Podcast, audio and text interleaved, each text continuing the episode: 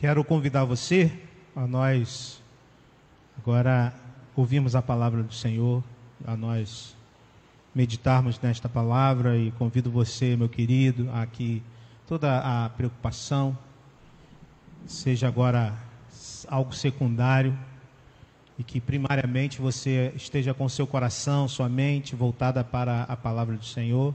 O Senhor quer dizer e quer falar no nosso coração. Você também que está em casa Convidamos você a, a que você é, procure aí um momento de que a tua atenção possa estar voltada para a palavra que o Senhor vai trazer ao nosso coração. Muito feliz podemos estar aqui nesta manhã, neste domingo, domingo de carnaval, né? Embora o carnaval esteja é, um pouco alterado este ano, né? E a gente até dá graças a Deus por isso. Mas estamos aqui, não teremos o nosso culto pela noite. Estamos aqui nesta manhã cultuando ao Senhor. Fico feliz aqui por ver, né, por ver o presbítero Josias aí, depois de quase um ano, né, presbítero Josias? Não está me ouvindo ali não. Depois de quase um ano, está de volta, feliz por rever o irmão e ver, rever todos os irmãos aqui presentes. Convido você então a nós é, voltarmos e continuarmos a nossa série de mensagens na, no livro de Eclesiastes, né? a nossa série é, em busca de sentido, uma reflexão no Eclesiastes. Nós estamos algumas semanas né, trabalhando é, esse texto, que é um texto difícil de engolir. É um texto difícil de engolir. E por que é difícil de engolir? Porque ele, nos, ele trata de coisas que nós não estamos muito afim de pensar, coisas que incomodam. Por isso é muitas vezes difícil da gente engolir algumas coisas desse texto. Por isso eu considero que, que este livro nos faz sair de uma zona de conforto. Esse livro incomoda tanto porque ele nos faz sair de uma zona de conforto e, e, e por isso nos incomoda. Mas isso é bom, nós precisamos disso. E nós vamos continuar essa jornada encerrando o capítulo 3 e entrando, invadindo o capítulo 4 do livro de Eclesiastes. Para isso eu convido você a nós lermos o texto de Eclesiastes 3, 16 ao 4, 6. Tá? Nós vamos então é, encerrar o capítulo 3 e vamos entrar no 4 é, nesta manhã.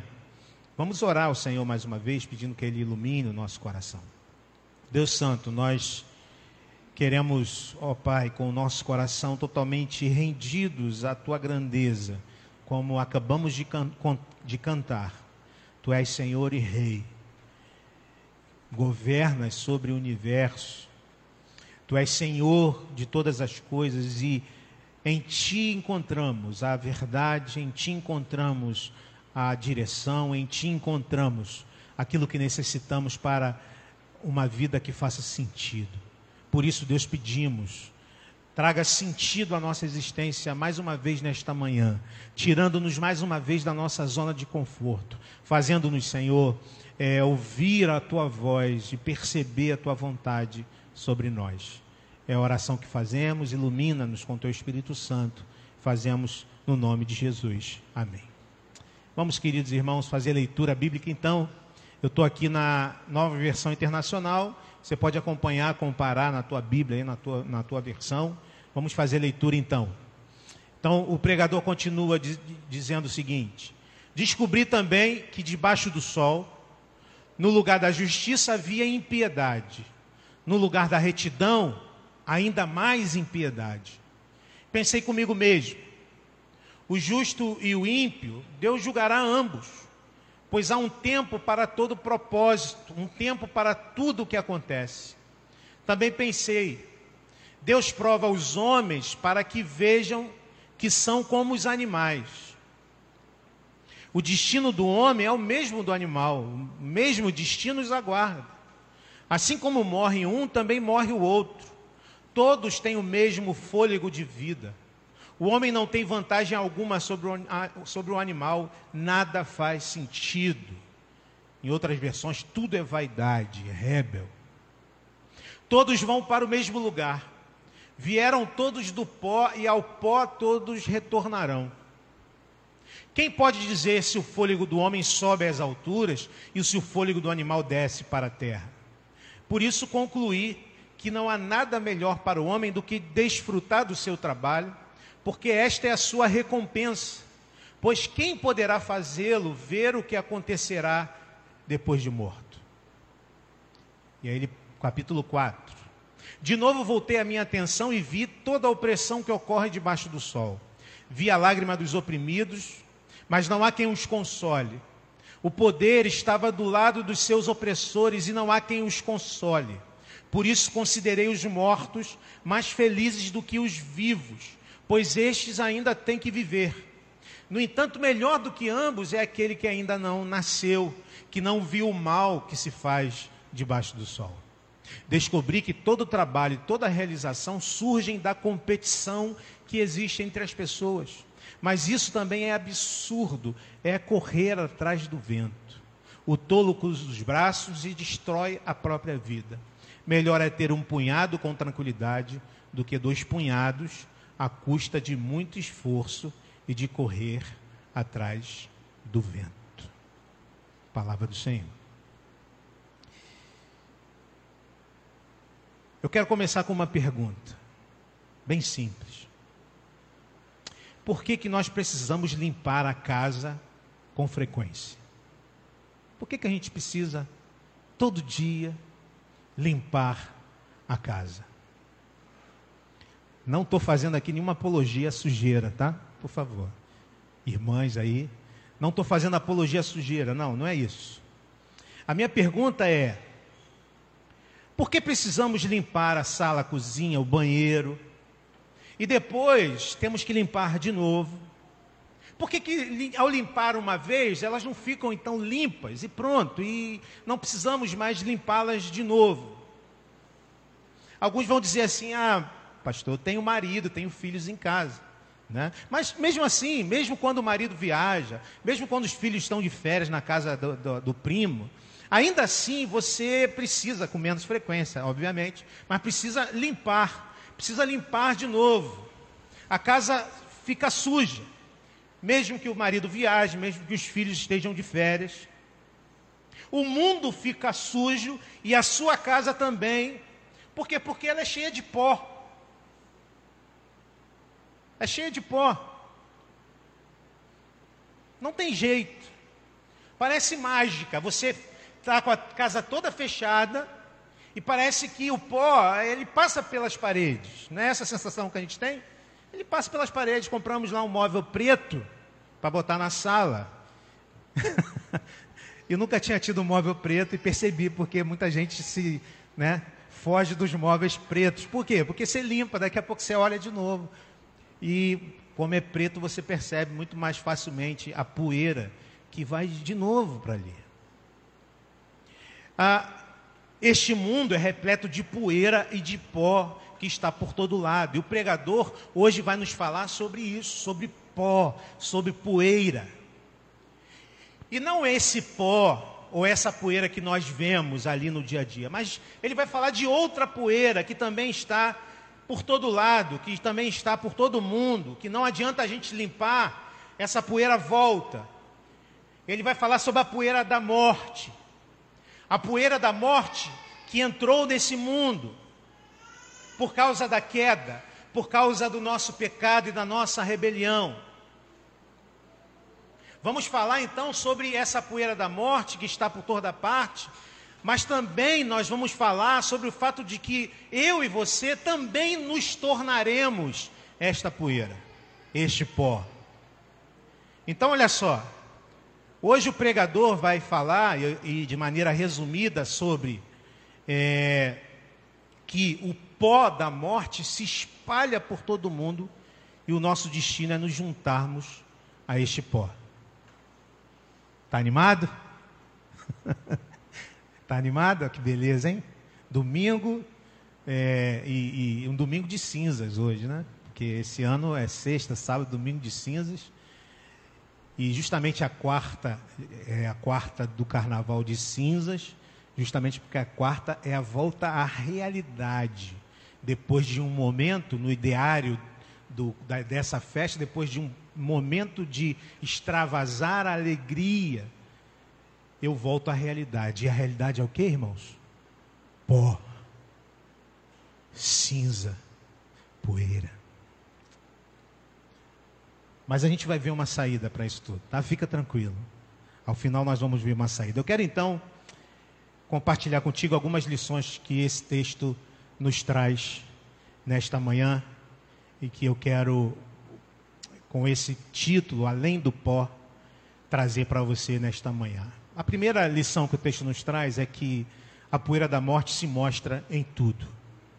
A poeira da morte se mostra em tudo. Eu quero começar essa reflexão me solidarizando com você em reconhecer que esse livro é um livro difícil mesmo. É um livro difícil é, e não tem sido fácil também para mim. E como eu sei, não tem sido fácil para você. Em alguns momentos, um livro muito abstrato, muito filosófico.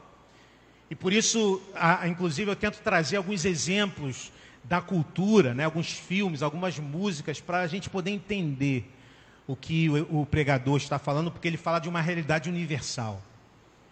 Mas quero te incentivar a manter-se, você, meu irmão que está aqui, você que está em casa, a, você que vai ver é, essa mensagem depois, a, a, a, se manter alerta e pronto a se alimentar, porque isso é palavra de Deus, é palavra inspirada, é palavra poderosa. E pela força do Espírito Santo, nós temos a certeza que ele nos alimenta. O pregador, nesses três capítulos que nós já vimos, ele está falando sobre vida e morte, sobre trabalho, sobre lazer e tudo mais. Ele passou nesses três primeiros capítulos é, buscando o sentido da vida, experimentando, investigando todas as coisas. Né? É, ele viu que todas essas coisas são o que? São vapor, são fumaça, são coisas que nós não podemos agarrar, são coisas que nós não podemos é, é, é, é tomar posse, são fumaça. E nas últimas reflexões, ele passou a lidar com o tempo, ele percebeu que o tempo é também elemento fugaz, elemento também é fumaça, passa, não podemos segurar o tempo com a mão, e ele se conformou então com o fato de que Deus tem controle sobre tudo, tem é, controle sobre também o tempo, e, e que tudo acontece em seu tempo, de acordo com o propósito divino. E na semana passada, vimos que ele conclui dizendo que Deus fez tudo formoso a seu tempo e colocou em nossos corações pistas, pistas de que o mundo é mais do que a gente consegue ver pistas de que este mundo, e neste mundo contém partículas daquilo que nós chamamos de eternidade. É mais do que comer, é mais do que beber, é mais do que dormir, é mais do que acordar, é mais do que trabalhar. E agora ele começa a examinar tudo de mal que existe debaixo do sol. E aí o negócio fica bem pesado, porque ele começa a examinar tudo de mal, tudo de ruim.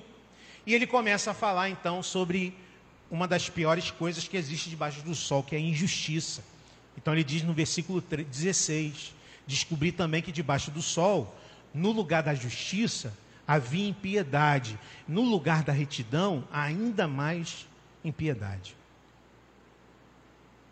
Ele descobre que nos lugares onde a justiça devia ser a ação suprema e regente, havia injustiça, havia impiedade ali naquele lugar onde a justiça é a coisa mais importante, ele descobriu que ali naquele lugar há injustiça, há impiedade.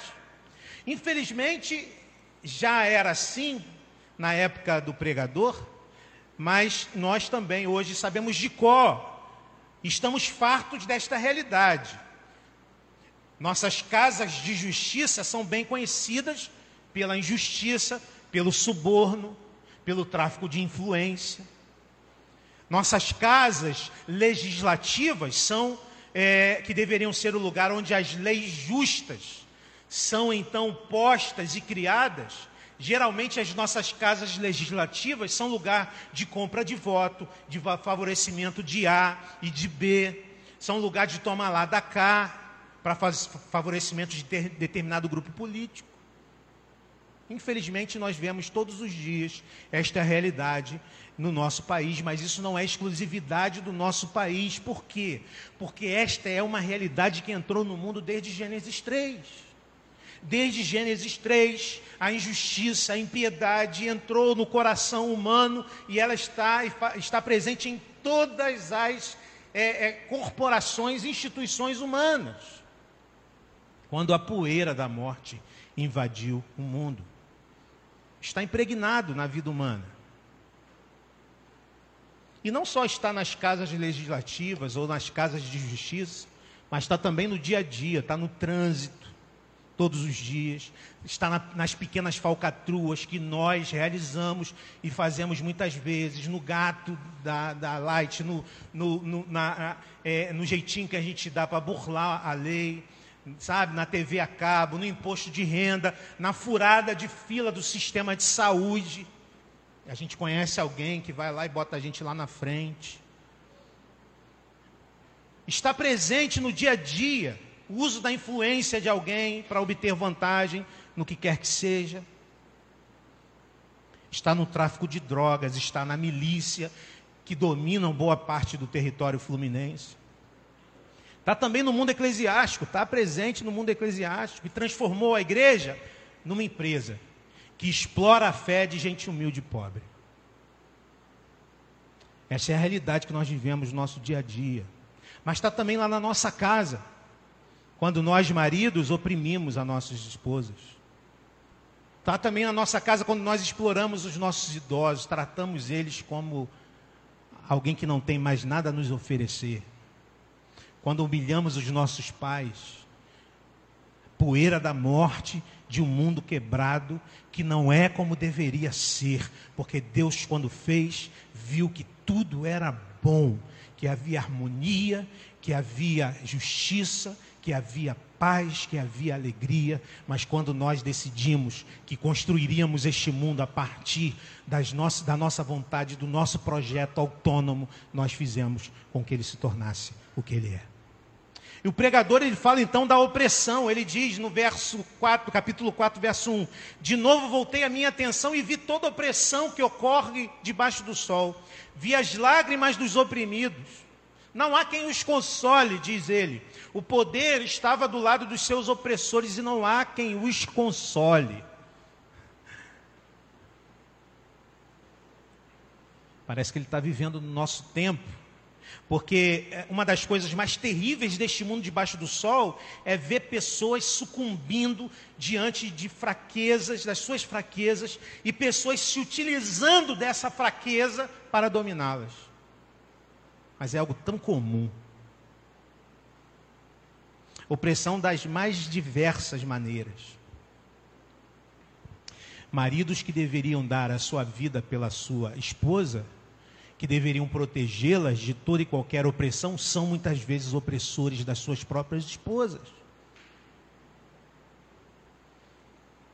Mulher que morre de medo de queimar o feijão. Governos oprimem, chefes oprimem, pastores oprimem, não há ninguém para consolar, é o que o pregador está dizendo. Não há ninguém para ajudar, ninguém se levanta. Já viu essa história do briga de marido e mulher? Não se coloca a colher. Não há ninguém que se levante, não há ninguém que se, que se levante para consolar. É, é, a maioria das mulheres que apanham em casa não são acolhidas, a maioria das crianças abandonadas não encontram lá, ficam em abrigos até se tornarem adultos e até o nosso trabalho. O pregador diz, e ele que já falou mal e bem do trabalho, ele diz: até o nosso trabalho encontra cheio de poeira. Ele diz no capítulo 4, verso 4: descobri que todo trabalho, toda realização surgem da competição que existe entre as pessoas. Mas isso também é absurdo e correr atrás do vento. E ele está aprofundando aqui o tema do trabalho. Ele está dizendo o seguinte: ele está ele tá perguntando por que da gente se, se esforçar tanto ao ponto de se fadigar com o trabalho. E a conclusão que ele chega é empoeirada. Porque ele diz assim: é, é competição, é inveja. Não é o amor que faz o mundo girar, é o que diz o pregador. Não é o amor que faz o mundo girar, o que faz o mundo girar é a inveja. A inveja, A competição faz a gente levantar cedo para ter o que o outro tem. A competição faz a gente levantar cedo para ter o que o outro não tem, para a gente se sentir alguém nesse mundo. É isso que faz girar o mundo. E o pregador está dizendo isso: é, que a inveja faz o mundo girar enquanto ele levanta poeira. E essa é a primeira coisa que a gente precisa considerar nesta manhã, meu querido irmão. Nessa palavra difícil de engolir, a poeira da morte está por toda a parte. Eu limpo, ela volta. Eu fecho as janelas, ela está lá. Em todos os sistemas deste mundo, em nosso trabalho, em nossa casa, em nossa igreja, em todos os sistemas deste mundo, ela está presente. Isso nos faz considerar algo que o pregador aprofunda, que é a segunda lição. E por favor, continue atento. Eu sei que não é fácil, mas não desliga o disjuntor, porque a segunda lição é essa: a poeira da morte é o nosso futuro. Versículos 18 a 22, ele diz: Também pensei Deus prova os homens para que vejam que são como os animais. o destino do homem é o mesmo do animal, o mesmo destino os aguarda. Assim como morre um, também morre o outro. Todos têm o mesmo fôlego de vida. O homem não tem vantagem alguma sobre o animal. Nada faz sentido. Todos vão para o mesmo lugar, vieram todos do pó e ao pó todos retornarão. Quem pode dizer se o fôlego do homem sobe às alturas e se o fôlego do animal desce para a terra? Por isso concluí que não há nada melhor para o homem do que desfrutar do seu trabalho, porque esta é a sua recompensa. Pois quem poderá fazê-lo ver o que acontecerá depois de morto?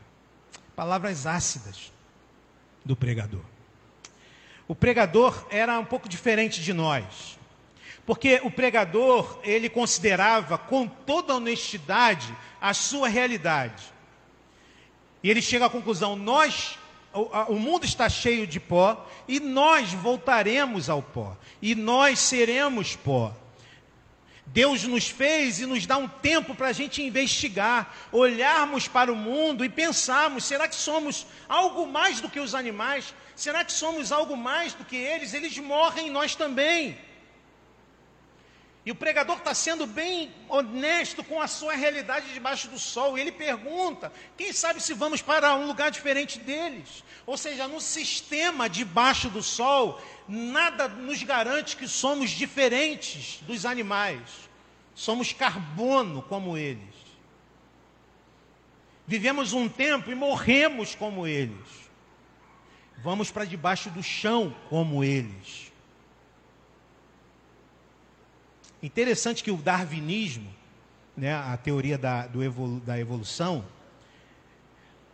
trouxe essa belíssima contribuição. Né? Observando o mundo, Darwin asseverou o seguinte: somos animais como os demais. Somos animais um pouco mais evoluídos, mas somos animais como os demais. A vida não tem sentido dentro desse sistema debaixo do sol. A gente é um pouquinho mais capaz do que os animais, a gente criou a internet. Mas a gente vai viver e morrer como eles. É o que está dizendo o pregador. E o grande problema do evolucionismo é o fato de, observando somente debaixo do sol, dizer que não há nada acima do sol, só aquilo que há debaixo do sol. E isso é arrogância do sistema darwinista. Na verdade, irmãos, se tudo que há é isso, se tudo que há é esse sistema, sabe de uma coisa? Melhor é ser animal. Melhor ser um cachorrinho, melhor ser um bichinho. Sabe por quê? Melhor é ser um mico-leão dourado, embora esteja em extinção, mas é melhor ser um mico-leão dourado pulando de galho em galho, comendo livremente as frutinhas, do que se preocupar com IPTU e IPVA. É melhor. Se, se, é, se tudo é isso, é melhor ser uma jaguatirica. Estou falando de animais aqui da nossa Mata Atlântica. A jaguatirica, cortando a mata veloz, sem se preocupar com a aposentadoria.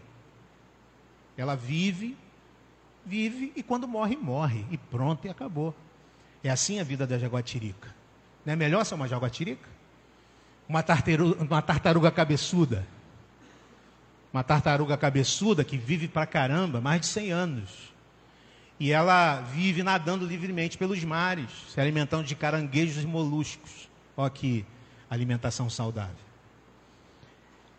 Sem ter que ver a injustiça sem ter que sofrer com tanta opressão, sem ter que olhar todos os dias os telejornais, sem ter que ver que tem gente que não trabalha e ganha muito dinheiro, tem gente que trabalha muito e ganha quase nada, e tem gente que não tem trabalho e passa fome. É melhor ser um animal dentro desse sistema e olhando somente para ele, é melhor ser um animal. É que o pregador está dizendo. Que, qual a vantagem que nós temos? O pior é que nos comportamos muitas vezes pior do que os animais, como seres humanos. Animais não fazem fofoca, animais não dão falso testemunho nos tribunais, os animais não sequestram e vendem pessoas, os animais não fabricam produtos com elementos letais que viciam as outras pessoas. Os animais não matam os seus próprios filhotes ainda no ventre, por ser inconveniente tê-los. No fim das contas, irmãos, o pregador, ele está nos chamando a percebermos a nossa mortalidade. E ele está chamando a gente para parar de fingir de que está tudo bem. Ele está chamando a gente para dar um passo atrás e olhar para a nossa realidade debaixo do sol. E a nossa realidade debaixo do sol não deixa a gente pensar que está tudo bem. Não está tudo bem. Você é pó. Eu sou pó.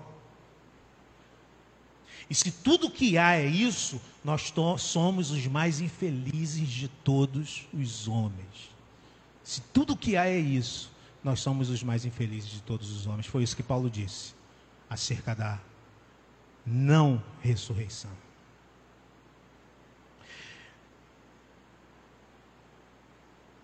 Tem uma música bastante conhecida de um grupo Kansas, um grupo bem antigo.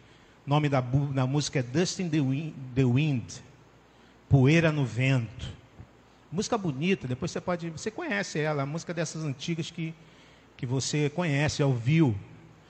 Tem até uma versão, mas não houve a versão, não, que a versão é do Christian Ralph. e se bem que é uma questão de gosto, né? É, eu não gostei da versão, ficou muito ruim. Toda versão fica é um pouco complicada no meu, no meu ponto de vista. É, fica um pouco, perde muito do original. E olha só o que diz a letra dessa música. Eu fecho os meus olhos apenas por um momento. E o momento se foi. Todos os meus sonhos se passam pelos meus olhos, com curiosidade. Tudo que eles são é poeira no vento. É a mesma velha canção. Apenas uma gota de água no mar sem fim. Tudo o que fizemos desabra sobre a terra, embora nos recusemos a ver. Tudo o que somos é apenas poeira no vento. Não espere, nada dura para sempre. Todo o seu dinheiro não vai comprar, nem um minuto. Tudo o que somos é poeira no vento.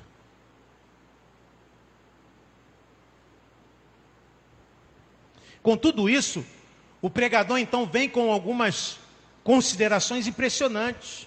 Ele diz nos versículos 2 e 3 do capítulo 4: Por isso considerei os mortos mais felizes do que os vivos, pois estes ainda têm que viver. No entanto, melhor do que ambos é aquele que ainda não nasceu, que não viu o mal que se faz debaixo do sol. O pregador está dizendo o seguinte: se a vida é isso, sabe, se a vida é isso, se a vida se resume a isso, a esse sistema debaixo do sol, a, a, contemplar a injustiça e a opressão humana, é melhor, é melhor não estar vivo, é o que ele está dizendo. É melhor não estar vivo, melhor ainda seria não nascer. Porque quem já morreu viu injustiça, quem ainda não nasceu não viu nada. É melhor ser este. Ele está dizendo, felizes são os bebês, aí Gisele aí, ó, são os bebês não nascidos, que estão tranquilos no ventre de sua mãe, porque a partir do momento que nascem, pronto. A gente fala dar à luz, mas olhando para esse sistema que a gente vive, parece que dar à luz é mergulhar um ser nas trevas da realidade humana, da, da injustiça, da, da opressão. E a gente tenta se esquecer disso todo dia, o pregador vem lembrar a gente disso, por isso que ele incomoda tanto. Todos os dias nós somos lembrados de tudo isso, todos os dias nós somos lançados na desesperança. É disso que o pregador está falando. Mas lá no fundo, meu irmão, minha irmã, lá no fundinho do coração, a gente sabe que não é só isso. Lá no fundinho do coração, a gente sabe que a realidade não é só esta realidade debaixo do sol. Sabemos que nós somos mais do que o cavalo marinho. Nós sabemos disso. A gente sabe que tem algo que a gente não consegue, é, é, é com os nossos olhos naturais, ver, mas há algo aqui que está no nosso coração e que nos direciona para algo além de tudo isso. Quando nós iniciamos esse livro, nós vimos, e eu quero fazer lembrar você, nós vimos que a grande questão do livro é esta. O mundo é assim. A realidade é esta: fumaça, poeira, vapor. Tudo que a gente tenta pegar escapa. Mas lá no fundo a gente percebe que tem algo que vale a pena. Semana passada nós vimos que Deus colocou a eternidade no coração do homem, e como imagem de Deus, ele fala na criação, isso ecoa no nosso coração. A pergunta então, irmãos, é esta: como que a gente sai desse buraco? Como que a gente sai desse buraco? O buraco que o pregador nos enfiou aqui, que nos enfiou não, ele chamou a realidade tudo é pó. E nós vamos voltar a pó. Como que a gente se livra disso? Terceira lição e última. Deus recolherá o pó deste mundo e transformará em glória. Deus recolherá o pó deste mundo e trans, o transformará em glória. Misturadas a essas considerações duras da vida, o pregador então percebe que Deus se preocupa sim com essas coisas. Veja o que diz o verso 17. Pensei comigo mesmo, o justo e o ímpio, Deus julgará ambos, pois há um tempo para todo propósito, um tempo para tudo o que acontece. O pregador está aprendendo com o que está investigando. Há um tempo para tudo debaixo do sol. E se há um tempo da injustiça, se há um tempo da impiedade que parece um tempo largo porque nunca acaba, sim, há um tempo para julgamento, sim, há um tempo para justiça, sim, haverá um tempo para correção. Sim. Porque nós encontramos partículas da justiça na realidade em que vivemos partículas da, da, da, justiça de Deus. Porque sim, bandidos, alguns bandidos são presos. Sim, alguns maridos violentos são parados. Então nós somos chamados a, a exercer essa justiça. Como povo de Deus, somos chamados a exercer já desde agora essa justiça, sendo pessoas justas, sendo bons pais, bons maridos, boas esposas, bons empregadores, agindo justamente no mundo. E a realidade é esta: Deus a tudo vê e está vendo as nossas ações em nosso dia a dia.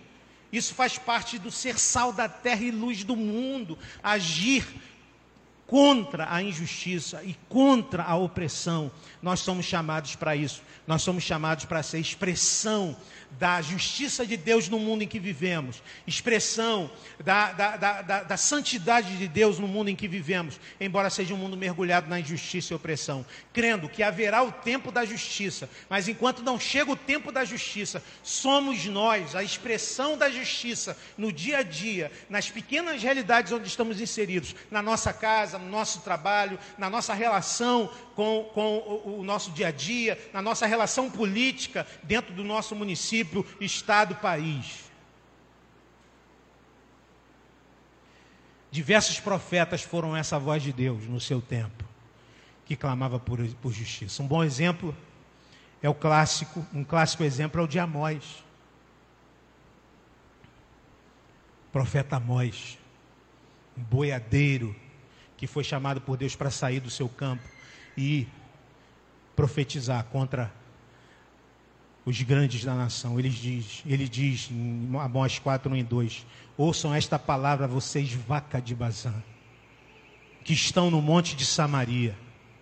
Vocês que oprimem os pobres e esmagam os necessitados, e dizem aos senhores deles: tragam bebidas e vamos beber. O Senhor soberano jurou pela sua santidade. Certamente vai chegar um tempo em que, em que serão levados com ganchos e os últimos de vocês com anzóis.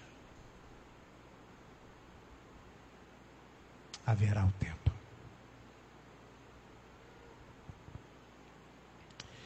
Profeta Ezequiel,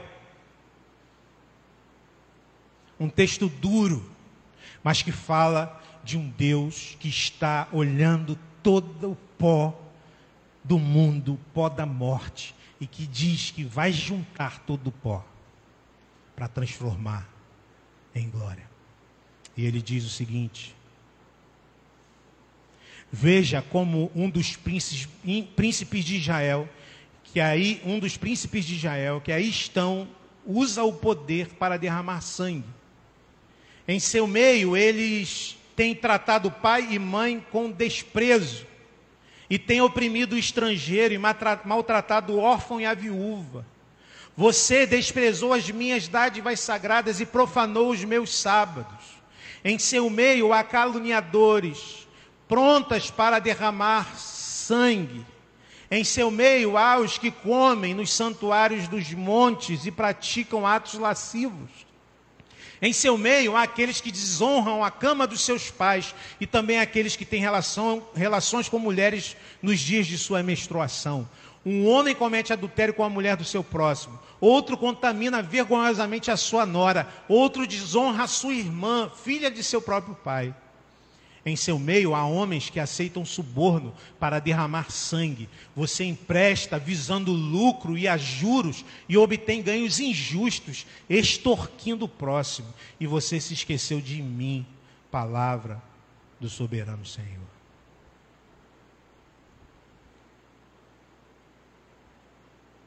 Continua. Mas você me verá bater em minhas mãos, uma na outra, contra os ganhos injustos que você obteve, contra o sangue que você derramou? Será que sua coragem suportará ou as suas mãos serão fortes para o que eu vou fazer no dia em que eu entrar ou eu tratar com você? Eu, o Senhor, falei e o farei, é o que diz a palavra do Senhor.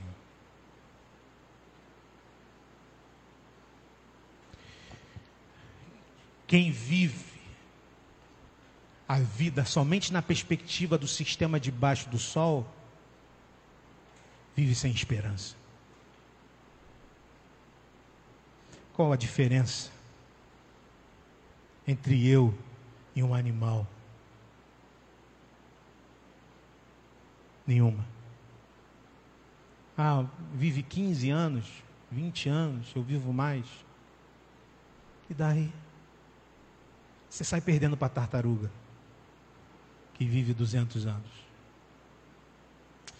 Mas quem sabe que há um Deus, que há algo além do sol, sabe que Ele está vendo todas as coisas, sabe que Ele está olhando e contando o pó da terra, o pó da morte.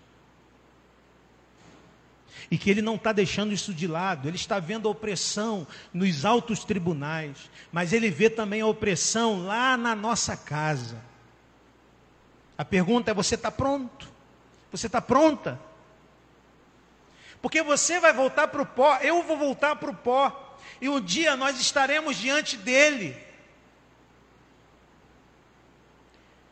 Eu sou parte do pó e eu vou voltar para o pó, e você também. E nós voltaremos para ele. E a pergunta é: nós fazemos parte de toda essa sujeira? Nós temos que encarar a realidade. Há uma música do uma música cantada que foi cantada pelo você conhece esse cantor, o Oswaldo Montenegro? Conhece, né?